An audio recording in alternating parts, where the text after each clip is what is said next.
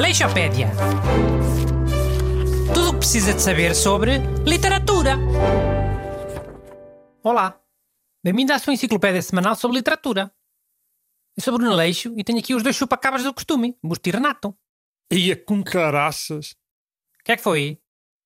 Mano, eu sei o que é que é chupa-cabras, é a tua sorte. É a minha sorte porquê? Porque pode ser ofensivo, não é? E se fosse ofensivo? Amoavas e ias embora? Era esse o meu azar? é? Mano, amoava, mas quem ficava mal eras tu. Perante Portugal inteiro. Mas porquê? Por dizer chupa e por dizer cabra? Isso é ofensivo se eu tiver acabado de ganhar um jogo, um jogo de cartas ou uma coisa assim a, a uma mulher. Eu não sou maluquinho. Epá, se calhar convinha explicar às pessoas o que é que é um chupa-cabras, né? É que em português consegue mesmo parecer um insulto, ou, ou no mínimo linguagem menos própria. Ok, então. Chupacabra é um Drácula que apareceu no México, ali na década de 90. E hoje o programa é sobre o Drácula.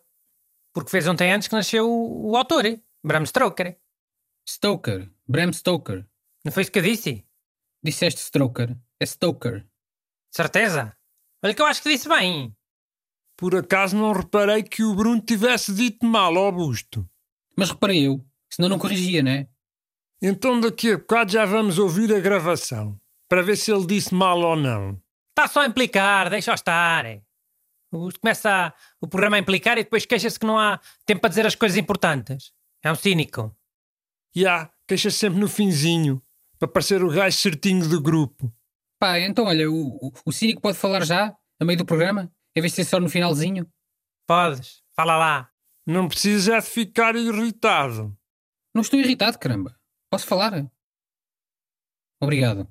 Então, Bram Stoker nasceu em Dublin há 173 anos. Feito de ontem. Sim, fez ontem 173 anos. E apesar de ser hoje um escritor muito conhecido, sobretudo à conta do romance de Drácula, ele em vida trabalhou... Sobretudo.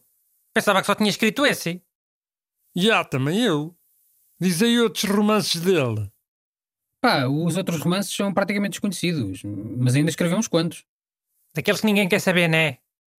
Pois, é, é por aí. Eh, Mas dizia eu, ele trabalhou como assistente pessoal de um ator muito famoso na altura, chamado Henry Irving, e diz-se que foi esse ator que inspirou a personagem do Drácula. Oi. Porquê? Porque ele era um homem muito mau? Não, mas tinha uma figura assim meio sinistra, alto, magro, com sobrancelhas farfalhudas, eh, sem barba. Man, isso é mentira. Que o Drácula é uma personagem tipo da Idade Média, da Transilvânia. E esse era mesmo mau, empalava toda a gente. O nome dele era Drácula o Empalador. Vlado o Empalador. E não empalava nada a toda a gente. Empalou uns traidores. E uns soldados otomanos com quem tinha estado em guerra. Mas dizia-se que era vampiro na altura. Sabes, nessa altura as pessoas inventavam muita coisa. Era só boatos. Quando alguém era mau, era, era logo lobisomem. Ou bruxa. Para ver se aparecia a Inquisição para os queimarem.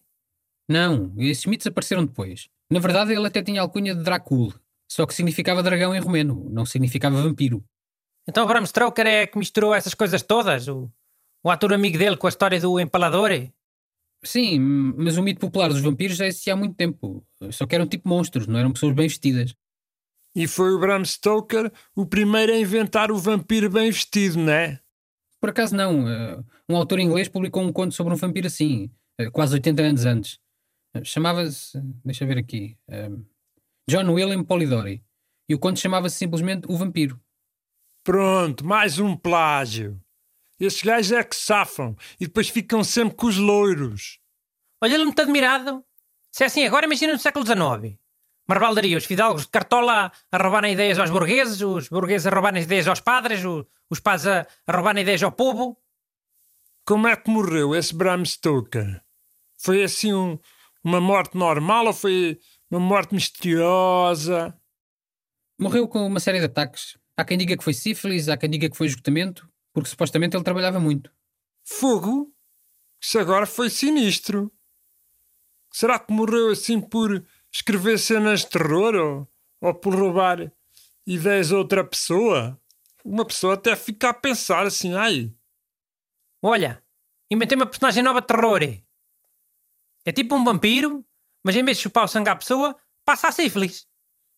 Mais uma boa ideia que eu tive. E esta não é uma cópia.